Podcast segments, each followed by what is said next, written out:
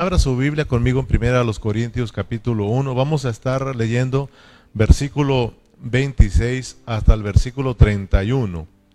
Esos van a ser nuestros versículos claves y nuestra meta hoy es que terminemos el primer capítulo de esta primera carta a los Corintios. Entonces, solo estamos, nos están restando cinco versículos para entonces terminar con esta carta, eh, eh, terminar con este primer capítulo de la primera carta a los Corintios.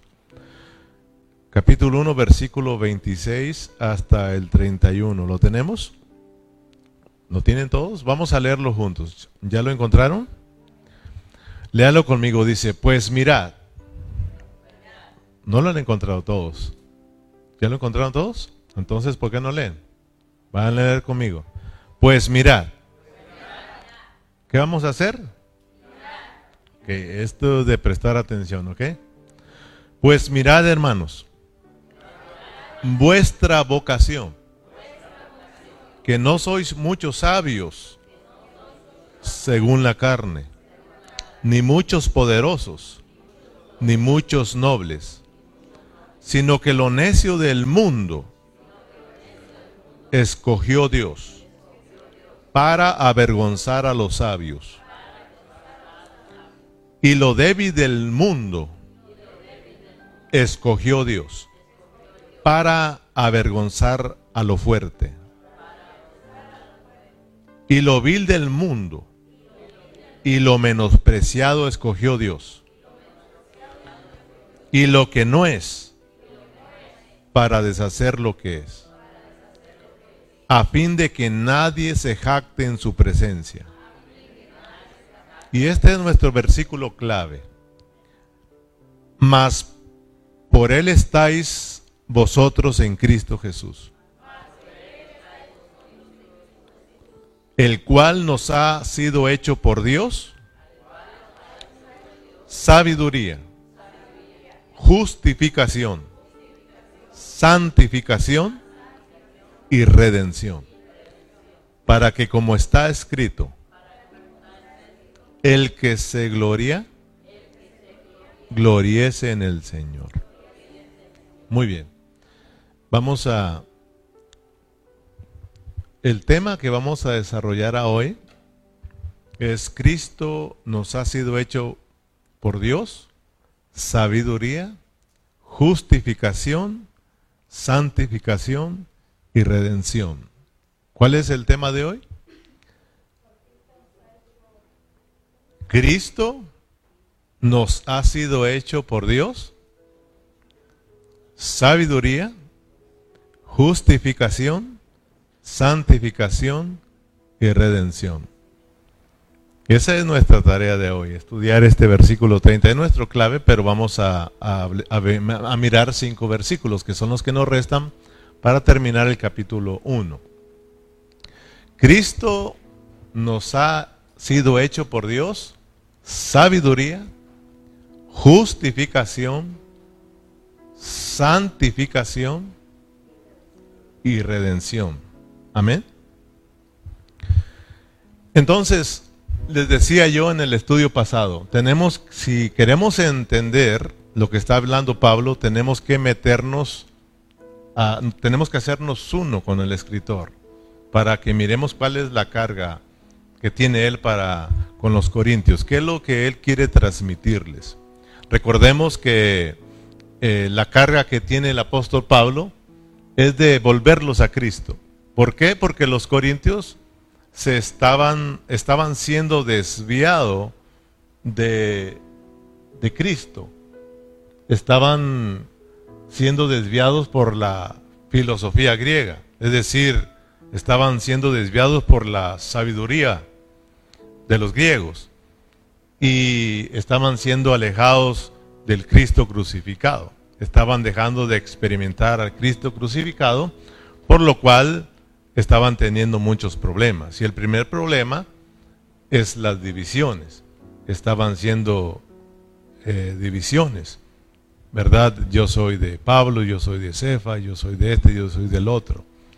Entonces, eh, Pablo, su carga al escribirles esta primera carta es regresarlos nuevamente a Cristo, al Cristo crucificado, porque el Cristo crucificado ya hemos venido aprendiendo que es la solución para todos los problemas.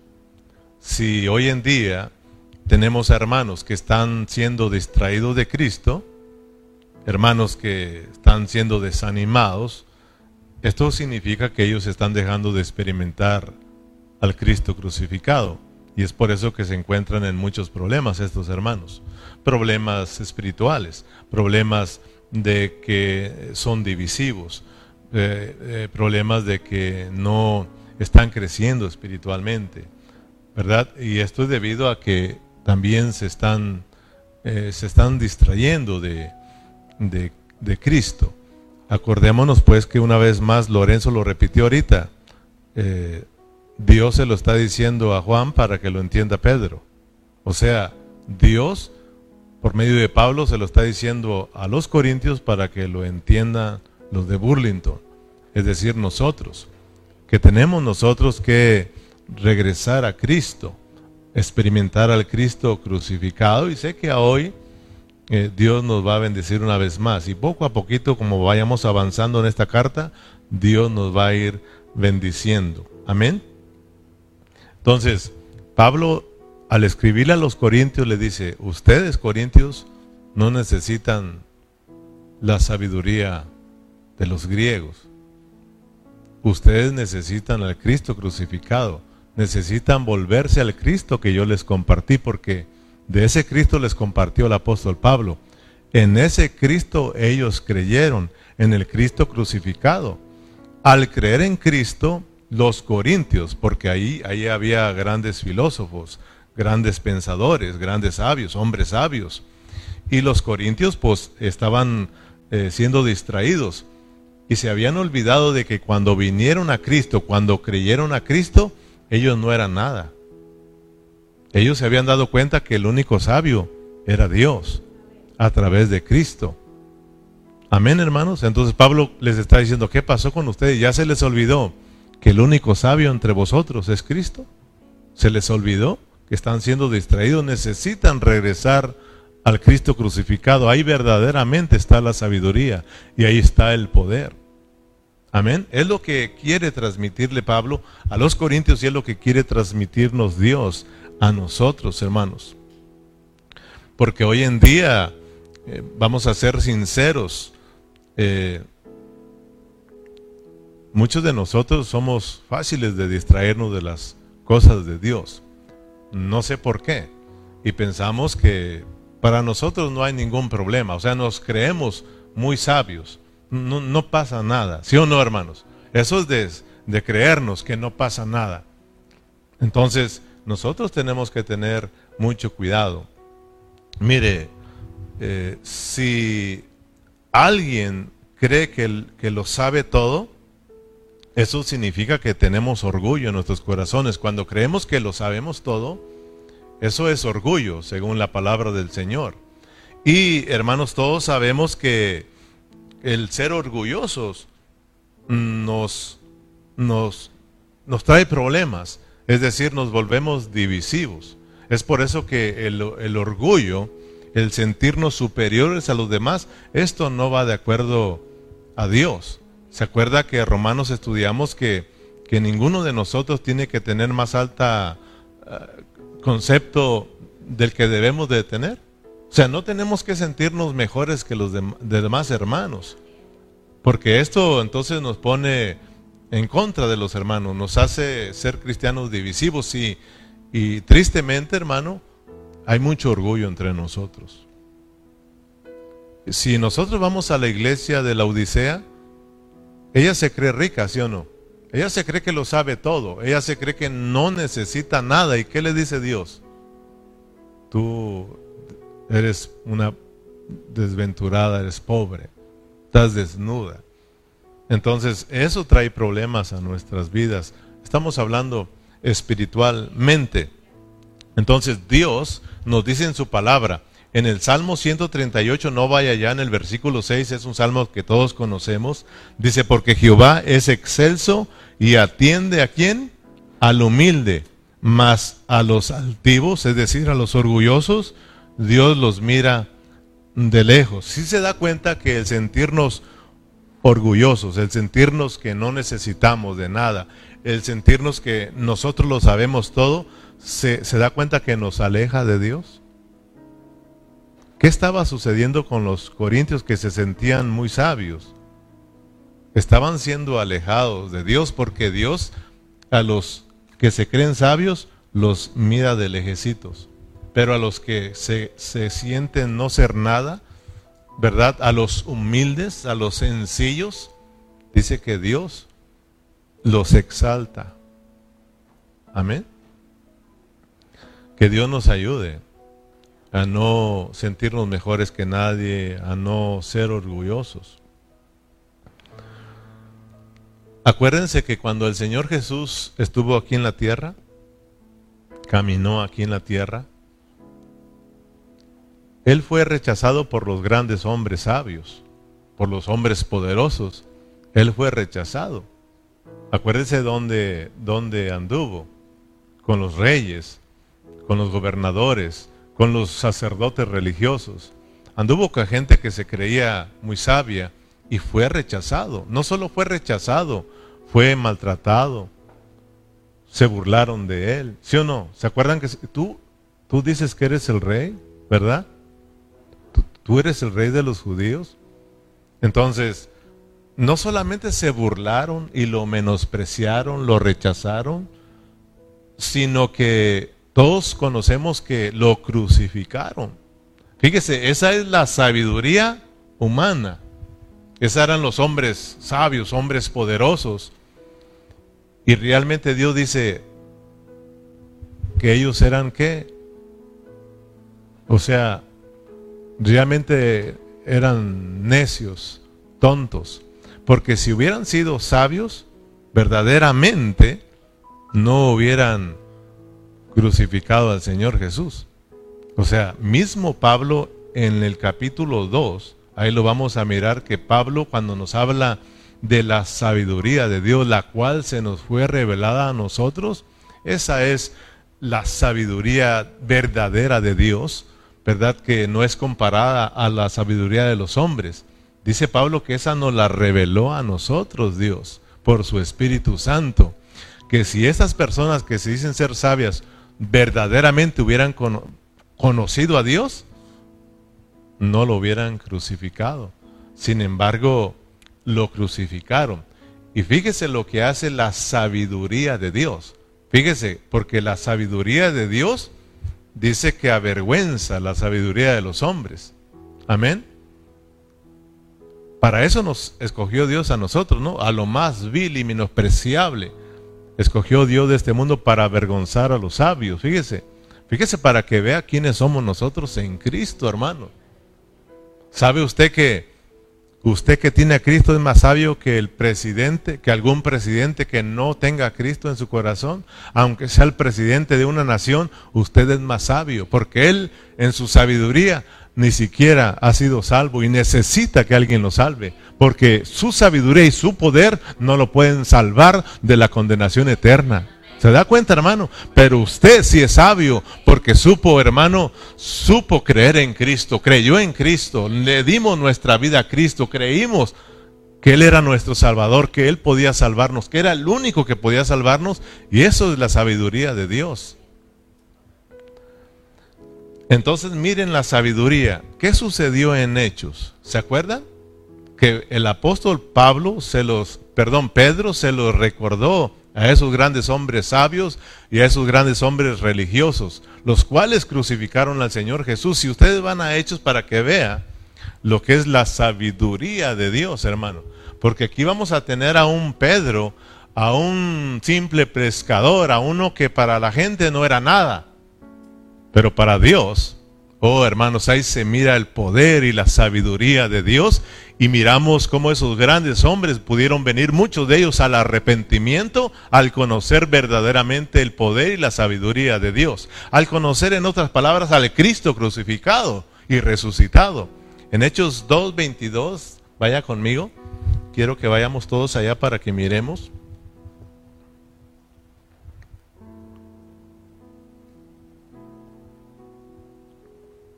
¿Lo tienen? En el versículo 22. Varones israelitas, oíd estas palabras. Jesús Nazareno, varón aprobado por Dios entre vosotros, con las maravillas, prodigios y señales que Dios hizo entre vosotros por medio de él. Como vosotros mismos sabéis, a este entregado por el determinado consejo y anticipado conocimiento de Dios, prendiste y mataste por mano de inicuos, crucificándole. Miremos pues aquellos hombres religiosos y sabios cómo rechazaron eh, y se burlaron de Cristo y lo llevaron hacia la cruz, es decir, lo crucificaron, lo mataron. Y en en el capítulo 2, 7 de, de Primera a los Corintios, dice más, hablamos sabiduría de Dios en misterio. Ahí quédese usted en hecho, yo regreso. Yo estoy ahorita leyéndoles en Primera los Corintios capítulo 2 versículo 7 para que miremos lo que es la sabiduría de Dios. Si está bien, no sé si me está siguiendo, estamos viendo la sabiduría de los hombres, que esa sabiduría humana lo que nos hace es rechazar a Cristo, nos aleja de Cristo. Amén. Pero en la sabiduría de Dios, nosotros podemos acercarnos a Dios y podemos disfrutar la salvación de Dios. Ahora, en Pablo habla de la sabiduría que se nos reveló a nosotros, dice en el 7. Mas hablo sabiduría de Dios en misterio, la sabiduría oculta, la cual Dios predestinó ante los siglos para nuestra gloria, la que ninguno de los príncipes de este siglo conoció. Porque si la hubieran conocido, nunca hubieran crucificado al Señor de gloria, pues lo rechazaron. ¿Cómo la iban a conocer, hermano? Entonces, fíjense bien que el rechazar a Cristo no es de sabios. Por eso, si tú aceptaste a Cristo, eso es de gente sabia, hermano. Gracias a Dios porque Dios te ha hecho sabio a ti, hermano. Aquí hay gente sabia. Los que creen, aquellos, dice Pablo, que están allá, piensan que nosotros estamos locos. Y que ellos son los sabios, que ellos son los listos. Pero Pablo dice, Dios a ellos los ha enloquecido. Ustedes son sabios. Ustedes están locos, sí, pero por Cristo. Pero están cuerdos. ¿Sí o no, hermanos? O sea que los locos son otros. ¿Sí se da cuenta? No, nos dicen que estamos locos.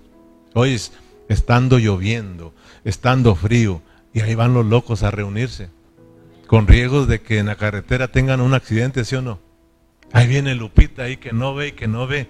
Esta está loquita, dice la gente, ¿verdad? Ya que se quede en su casa. Eso es la sabiduría humana, fíjese bien. Pero sin embargo, ahí venimos los loquitos sabiendo en quién hemos creído, hermano. Sabiendo que el estar aquí y reunirnos es de gente sabia, hermano. De gente poderosa en Cristo Jesús. ¿No te gozas, hermano? Pero dice ellos, si verdaderamente hubieran conocido esos grandes hombres la sabiduría de Dios, no hubieran crucificado al Señor Jesús. Pero gloria a Dios que Dios levantó a un Pedro. Dios levantó a un eh, hombre débil. Dios levantó, pues era barro, ¿se acuerdan? Era barro.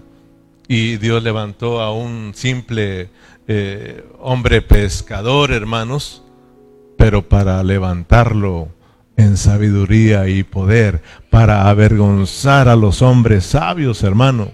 Por eso en el mismo Hechos 2, ahí se levanta eh, el, apóstol Pedro con ese gran poder y con esa sabiduría.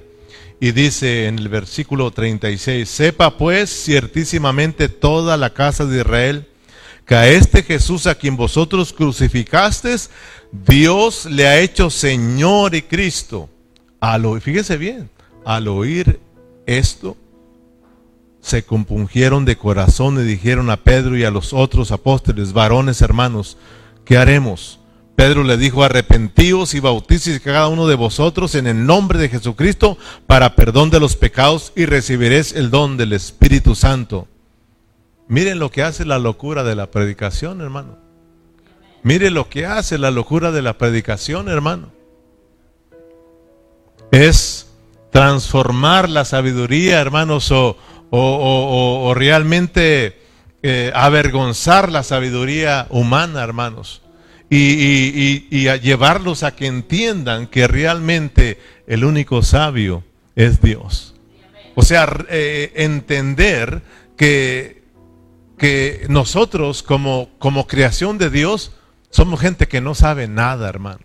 Comparados a Dios, imagínese, alguien que ha sido criado por Dios, ¿cómo se va a creer más sabio que Dios, hermano? ¿Sí me estoy explicando? O sea, Dios es Dios, hermano, y fuimos criados por Dios. ¿Quién puede sentirse sabios? ¿Quién puede sentir que lo sabe todo, hermano?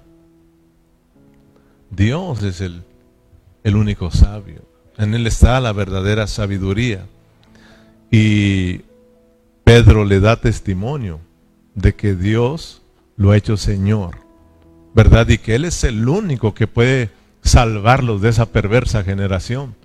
¿Y qué debemos de hacer? Pues arrepiéntanse y vuélvanse al Señor. Entonces, hermanos, eh, no crea usted que es de, es de sabios el nosotros descuidar nuestra relación con Dios. O sea, debemos de ir nosotros captando el mensaje que Dios nos quiere transmitir a nosotros también. Nosotros somos creyentes, nosotros creímos en Cristo y cuando creímos en, en Cristo nos dimos cuenta que no éramos nada. No éramos nada, que estábamos perdidos y que cada día estábamos más lejos y más lejos y más lejos de Dios. Por lo tanto, hermano, cuando vinimos a Cristo miramos cómo Dios realmente nos, nos, nos trajo un nuevo pensar en nuestras vidas. Nos hizo saber realmente quién éramos nosotros. Realmente yo cuando vine a Cristo me di cuenta que era un simple borracho, hermano, y que no tenía ninguna esperanza, y que mi única esperanza era arrepentirme y volverme a Cristo. El único que me podía perdonar y salvar era Cristo, hermanos. Pero como que si de repente se nos empieza a olvidar y empezamos a ser distraídos por otras cosas. Entonces, el dejar de reunirnos, hermano, eso no es de gente sabia. Aquí tenemos a muchos hermanos que les gusta fallar mucho las reuniones. Esos, esos están en casa y muchos de ellos están mirando. No es de sabio, si me estás escuchando hermano, no es de sabio, aunque no seas de esta congregación, si estás escuchando y eres de otra congregación y dejas tus reuniones, eso no es de gente sabia. Eso es de gente tonta. Perdón, hermano, pero es un tontismo dejar de reunirse. Se lo digo con todo el amor. Se lo digo con todo el amor. ¿Por qué, hermano? Ya hemos hablado muchas veces que te pierdes muchas bendiciones. ¿Cuál es el peligro de que tú faltes mucho a las reuniones? ¿Cuál es el peligro, hermanos? A ver, alguien dígame, participa. ¿Cuál es? Porque hay un peligro, hay un peligro. Vamos a ser sinceros, hay un peligro. Y, y, yo, y yo estoy hablando de los que pueden reunirse. Amén, para que no se malinterpreta. ¿Verdad? No vaya a quererse venir mi hermana Margarita ¿verdad? En, la silla de rueda. No, ella está enferma. Eh, no estoy, estoy hablando de los que de los que no les gusta reunirse, pues. De los que han sido descuidados, son descuidados, de los que era reunión a hoy y se fueron mejor a otro lado. Se fueron con la familia, no sé, hermano. Pero constantemente están fallando a sus reuniones. Hay un peligro no diga usted, no pasa nada. ¿Cómo que no, hermano? Empieza usted a morir espiritualmente. Un peligro de la cual, un peligro eh, que pase en nuestras vidas por no, por no asistir a las reuniones. ¿Cuál es uno de ellos? Porque hay muchos. Se vuelve costumbre, te enfrías, nos endurecemos, y podemos seguirle. O sea, mira, bien, alguien puso en internet y lo leí, tenía sentido. Dice, uno de los peligros de faltar mucho a, mucho a las reuniones es de que un día ya no vas a sentir que las necesitas. un día ya no vas a ya no vas a sentir la necesidad. Y es cuando está peligroso, hermano. Para ti un mes, dos meses, tres meses, y cuando acuerdas, ya estás bien lejos de Dios y bien frío y bien mundano y bien carnal. De que eres cristiano, ese nadie te lo quita. Si, si verdaderamente has nacido de nuevo, eso tú eres hijo de Dios para siempre, pero un hijo de Dios bien carnal y bien mundano. Y eso te va a traer muchos problemas y muchas pérdidas en tu vida espiritual. También callados. No de veras tenemos que nosotros mirar lo importante, hermano. Estoy diciendo esto para que usted se aprenda que no es de sabios faltar a la reunión. Que usted diga, me escapé y no fui y que muy listo. Eso es un tontismo, hermano. Y que tampoco usted piensa que venir aquí es perder el tiempo. No, hermano, aquí es aprovechar el tiempo. Oh, esto es para la eternidad, hermano. Un día lo vas a mirar. Que el estar aquí, el buscar al Señor, el tener comunión, el estar juntos, el estar siendo nutridos, el estar siendo transformados, esto era para la eternidad, hermano. No estamos perdiendo el tiempo.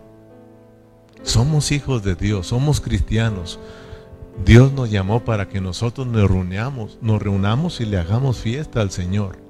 Dios nos salvó para que seamos parte de la iglesia, hermano, y tengamos comunión. Ya aprendimos de que fuimos llamados a esta comunión. Entonces, tenemos que orarle al Señor y pedirle que tenga misericordia de nosotros, hermano. Porque no reunirnos, por otro lado, eh, pues afecta mucho porque no estamos bendiciendo a nuestra iglesia local, hermano. Porque usted sabe que entre más gente vemos aquí, más buena se pone la fiesta, ¿sí o no? O sea que cuando todos nos reunimos se pone más sabroso la fiesta, hermano. ¿Verdad? Aunque la fiesta se tiene que llevar a cabo con dos o tres o cuatro o cinco, pero entre más vengamos a la fiesta, más se pone la fiesta. ¿No ve que cuando usted lo invita a una fiesta, hablando literalmente, dice, ¿cómo estuvo? Estuvo bueno, en sal y comida a morir. Se puso bueno. Pero cuando pues ni comida ni gente, estuvo triste el asunto, ¿sí o no? Nosotros mismos decimos. Entonces, hermano, pues hablando aquí de la iglesia, las reuniones, entre más vengamos, más bueno se pone el ambiente, hermano. Piensa en eso. Yo no puedo reunir porque el ambiente no se pone bueno. Tenemos que estar ahí, alegrándonos y gozándonos. Entonces, hermano, tenemos que pedirle al Señor que nos ayude a, estarlo buscando. No es de sabio, hermano, eh, eh, eh, que pasen los días sin que tú estudies tu Biblia. Eso no es de gente sabia, hermano en que tú no busques al Señor en oración, en que tú no te apartes un tiempo en cada día y se lo dediques al Señor. Eso no es de gente sabia, hermano. Nosotros como hijos de Dios tenemos que buscar al Señor siempre. Tenemos que estar buscando, buscando, buscando al Señor. Porque lo necesitamos, hermano. Imagínate yo levantarme una mañana sin buscar al Señor en oración, sin buscar al Señor en su palabra, un día en derrota, hermano, un día alejado de Dios, un día ocupado en mis asuntos, pero lejos de los asuntos de Dios. Amén, hermanos. Entonces, que Dios nos ayude. Fíjate que aprendimos que para la gente de allá afuera, el estar aquí nosotros reunidos, ¿verdad? Que para ellos, para muchos de ellos sí es que estamos perdiendo el tiempo, ¿verdad? Incluso para nosotros, eh, y más cuando uno es joven y se acerca a Dios, para muchos de los de allá afuera, que son muy sabios, dicen esto es pérdida de tiempo. Porque a mí me lo dijeron, que estaba muy joven para yo servir a Dios, para yo estar en la iglesia, para yo ser un cristiano. Como que si hay una parte que diga ahí que solamente es para los ancianos aquí. Tal vez tú estás aquí, el joven también piensa que estar aquí es aburrido y que estar aquí es una pérdida de tiempo para ellos. y se cree muy sabio el joven.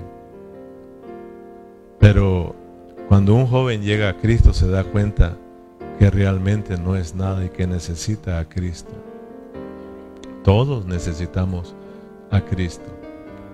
Yo gracias a Dios que mis ojos fueron alumbrados y a la gente que me dijo que era una pérdida de tiempo le dije, no, te has equivocado. Tú estás perdiendo tu tiempo y estás perdiendo tu vida como la estaba perdiendo yo. Dios me ha salvado y hoy estoy más contento que nunca. Y de eso ya te estoy hablando que han pasado ya, ya más de 30 años. Y cada día sigo más enamorado de mi Cristo, hermano. Entonces que Dios nos ayude a buscarlo. Amén, hermanos. Entonces, eh, para los sabios de este mundo y para los fuertes de este mundo, nosotros que estamos reunidos adorando a Dios, que estamos hablando de que Cristo viene pronto, de que se deben de arrepentir, ¿verdad? Que nos van a llamar y nos van a juzgar a locos. Pero nosotros sabemos, hermanos, eh, creemos que Cristo viene y nosotros, hermanos, sabemos que Dios nos escogió a, nosotros.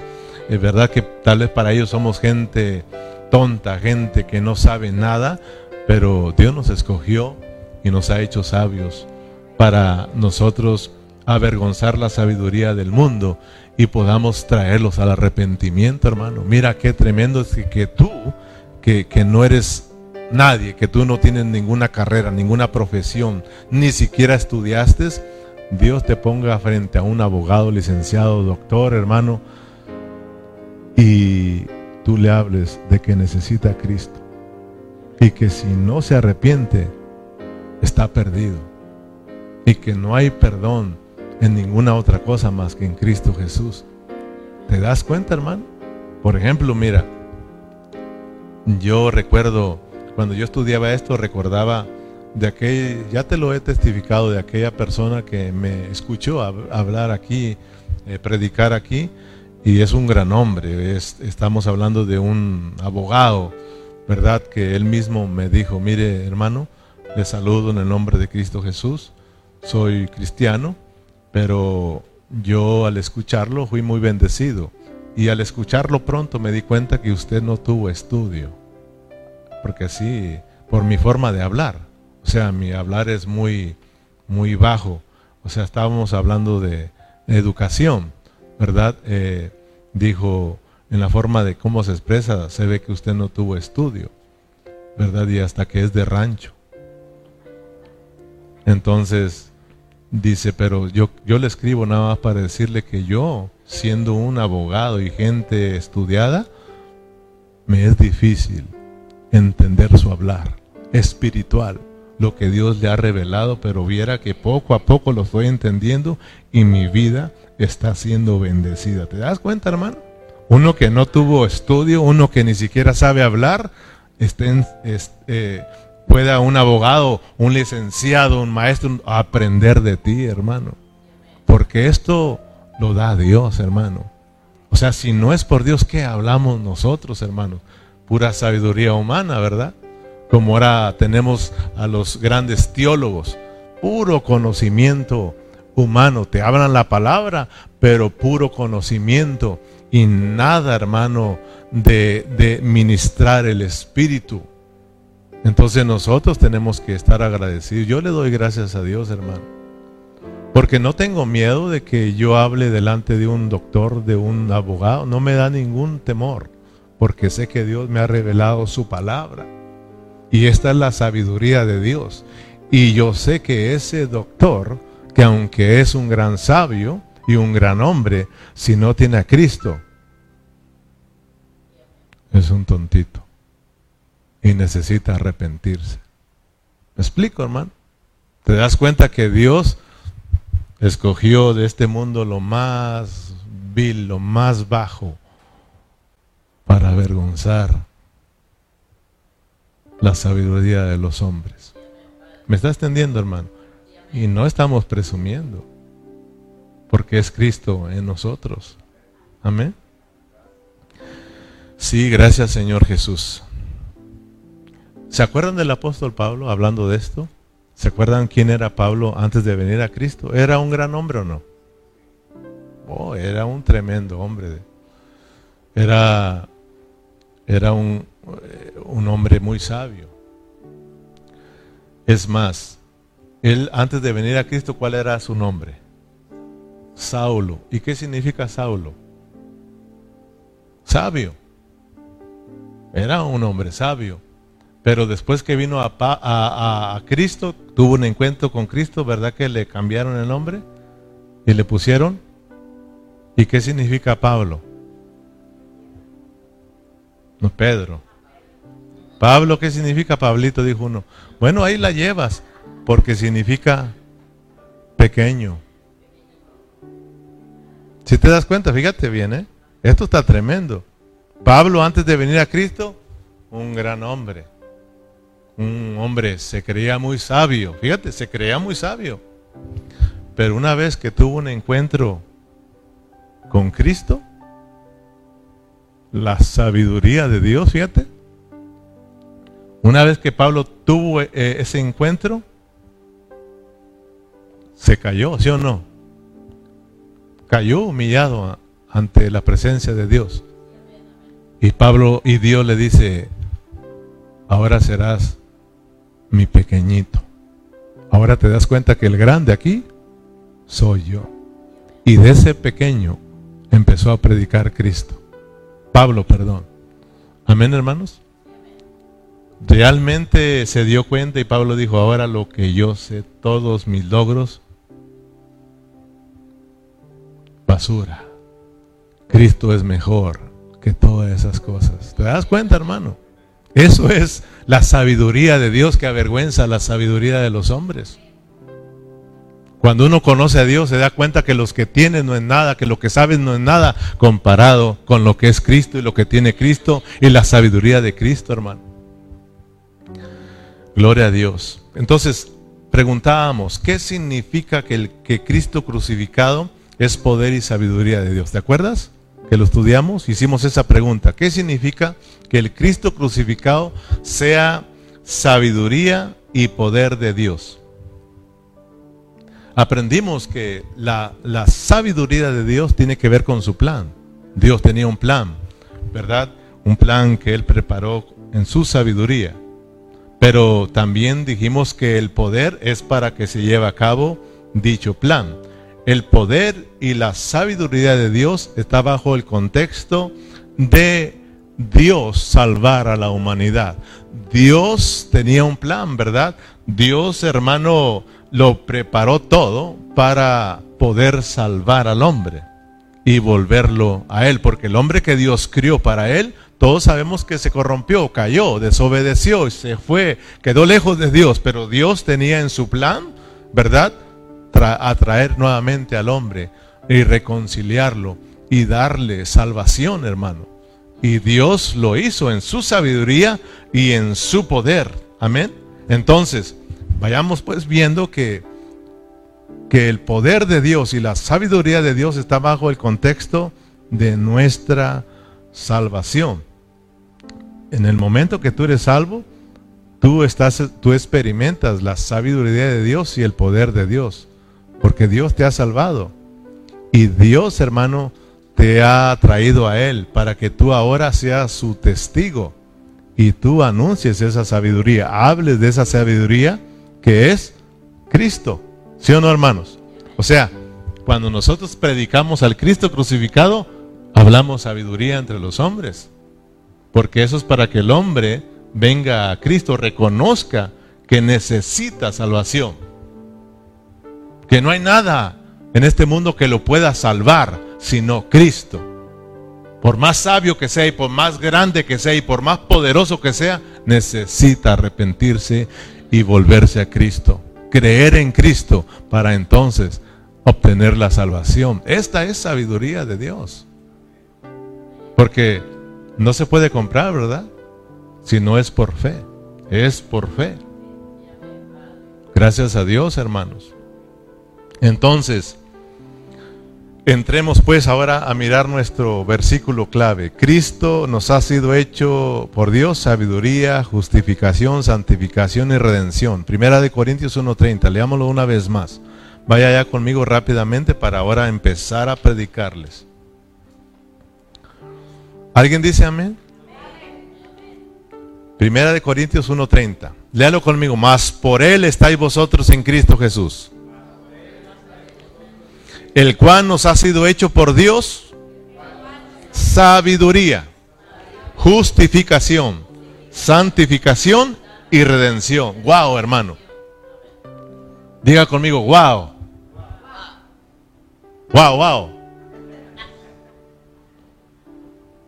O sea que cuando uno está uno entendiendo a Dios, cuando tú estás teniendo revelación de Dios, tú tienes que hacerle así, wow.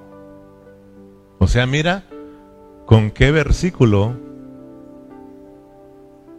o con qué versículos va a concluir el primer capítulo Pablo, para ver si así lo captamos. Yo lo capté, espero que tú lo captes. Pablo dice, más por Él, es decir, por Dios, estáis vosotros en Cristo Jesús. A los corintios, dígase a los de Burlington, ¿verdad? Y a los que en cualquier lugar invoquen el nombre del Señor Jesús. Más por Él estáis vosotros en Cristo Jesús, el cual os ha sido hecho sabiduría, justificación, santificación y redención. Y termina él, para que el que se gloríe, ahora gloriese en Cristo Jesús. Fíjate cómo cierra el apóstol Pablo el capítulo 1.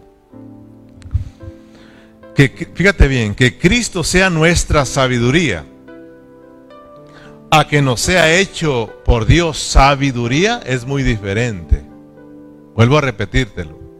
Que Cristo sea nuestra sabiduría. a que Cristo nos sea hecho por Dios. Nuestra sabiduría es diferente. ¿Lo entienden, hermanos? ¿O no lo entienden?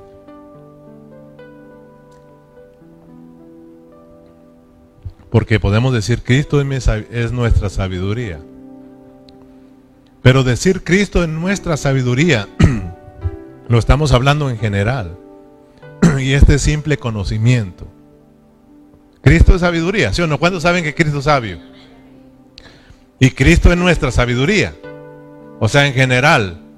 Pero solo conocimiento. Pero que Cristo te sea hecho a ti sabiduría es diferente. Entonces Pablo dice, Cristo nos ha hecho, nos ha sido hecho por Dios sabiduría.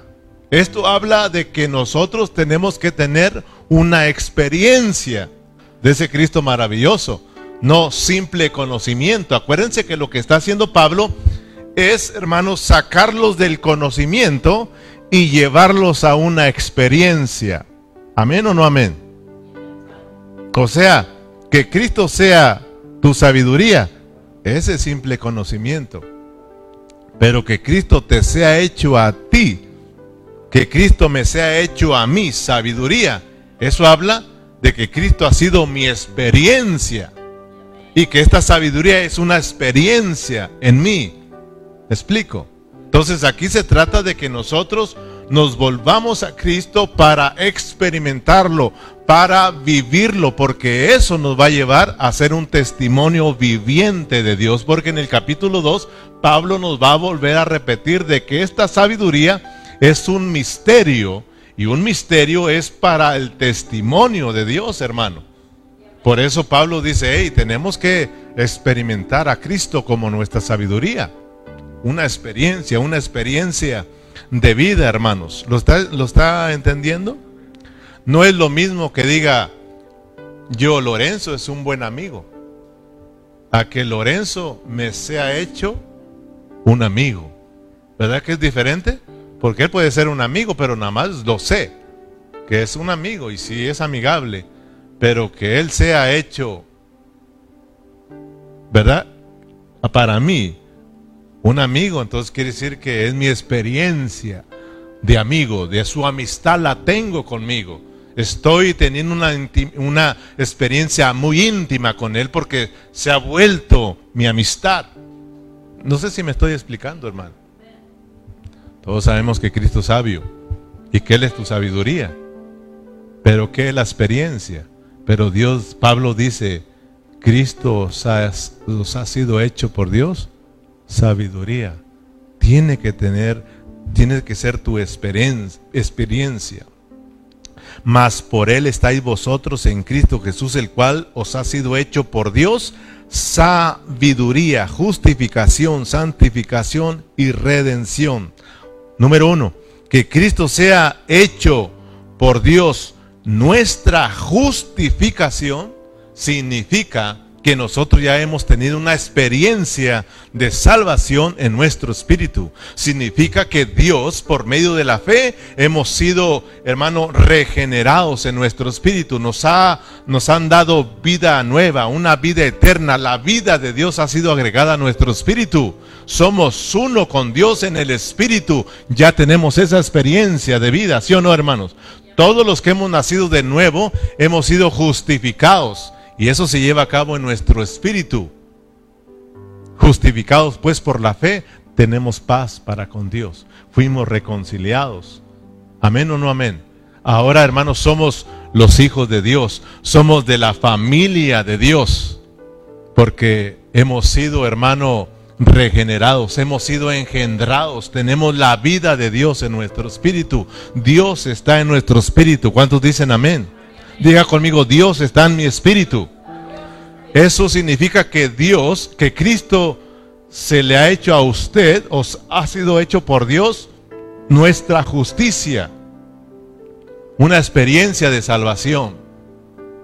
Ya usted es salvo, hermano ya somos salvos, no tenemos problemas en nuestro espíritu. Ya en nuestro espíritu Dios nos salvó, nacimos de nuevo, somos los hijos de Dios y somos para siempre, hermanos. Pero no se queda ahí. Pablo dice también que se nos ha sido hecho, número dos, ¿qué hermanos? Nuestra santificación. Por eso fíjese bien, por eso yo digo, wow, nuestra sabiduría. Y fíjese lo que consiste en la sabiduría. La sabiduría yo les dije que está bajo el contexto de nuestra salvación, de experimentar la salvación de Dios. Eso es de sabios de estar nosotros experimentando la salvación de Dios. Por eso si tú no estás creciendo en vida, si no estás avanzando espiritualmente, si no estás disfrutando a Cristo, por eso te decía, eso no es de gente sabia. Gente sabia es aquella que está experimentando la salvación de Dios. Estamos hablando de la sabiduría de Dios. La sabiduría es esta, hermano, que estemos reunidos, que estemos llenando de Cristo, que estemos buscando a Cristo, que estemos siendo transformados, que estemos avanzando. Eso es la sabiduría de Dios, en que nosotros lo estemos experimentando. Entonces ahora, hermano, número dos dice que Cristo nos ha sido hecho por Dios nuestra santificación. La santificación tiene que ver con qué? En nuestro ser eh, tripartito, con el alma. Ya miramos la justicia en nuestro espíritu. La santificación ahora tiene que ver con nuestra alma. ¿Qué es lo que quiere Dios? Que experimentemos a Cristo ahora ¿dónde? En nuestra alma, hermano. O sea, nosotros, hermanos, tenemos que anhelar que ese Cristo que está en nuestro espíritu se extienda a nuestra parte alma. Y es aquí donde tenemos el problema. Porque nosotros somos un problema, hermano. Y debido a que nosotros somos duros de corazón, somos duros de salvar, siempre estamos trayendo problemas. Porque no nos dejamos salvar. Realmente somos duros de salvar, hermano. Pero gracias a Dios que Él es paciente con nosotros. Gracias por porque Dios es paciente. Él está esperando que todos vengamos al arrepentimiento. Y gracias a Dios que Él lo prometió y lo va a cumplir. Pero realmente necesitamos, realmente que Dios nos salve nuestras almas, hermano. Aquí en nuestras almas sí tenemos que hacer, claro que sigue siendo por la misma fe, pero tiene que ser una fe que obra. La fe que dice Santiago, que una fe sin obras es una fe muerta. O sea, ahora para ser salvos en el alma sí hay que hacer algo, hermano. Tenemos que disponernos. Por eso se llama una salvación disposicional. Tenemos que disponernos, tenemos que cooperar, tenemos que prestarnos a Dios para que Dios siga llevando su obra en nosotros. Ahora Dios desde nuestro espíritu quiere extenderse a nuestra alma, es decir, desde nuestro espíritu quiere impartirle vida a el alma, hermano. El hecho de que nosotros ya seamos justificados en el espíritu no significa que ahí lo vamos a parar y que ya no tenemos nada que ver en el espíritu, sino ahora en el alma. No, estamos hablando de que siempre tenemos que estar experimentando la justicia de Dios en nuestro espíritu, porque desde ahí Dios nos va a impartir vida al alma. Siempre tenemos que estar ejercitando, dice Pablo, el espíritu, el espíritu, siendo guiados por el espíritu, porque de ahí está la vida, de ahí está la vida. Ahí vamos a encontrar la vida para el alma, hermanos. Ahí Dios se va a extender y va a poder también salvar nuestra alma. Entonces nosotros, hermanos, tenemos que buscar al Señor. Tenemos que buscar al Señor. Berna nos hablaba de las voces que nos hablan, hermano. Hay muchas voces, pero ahí adentro hay una voz que es la voz del Espíritu.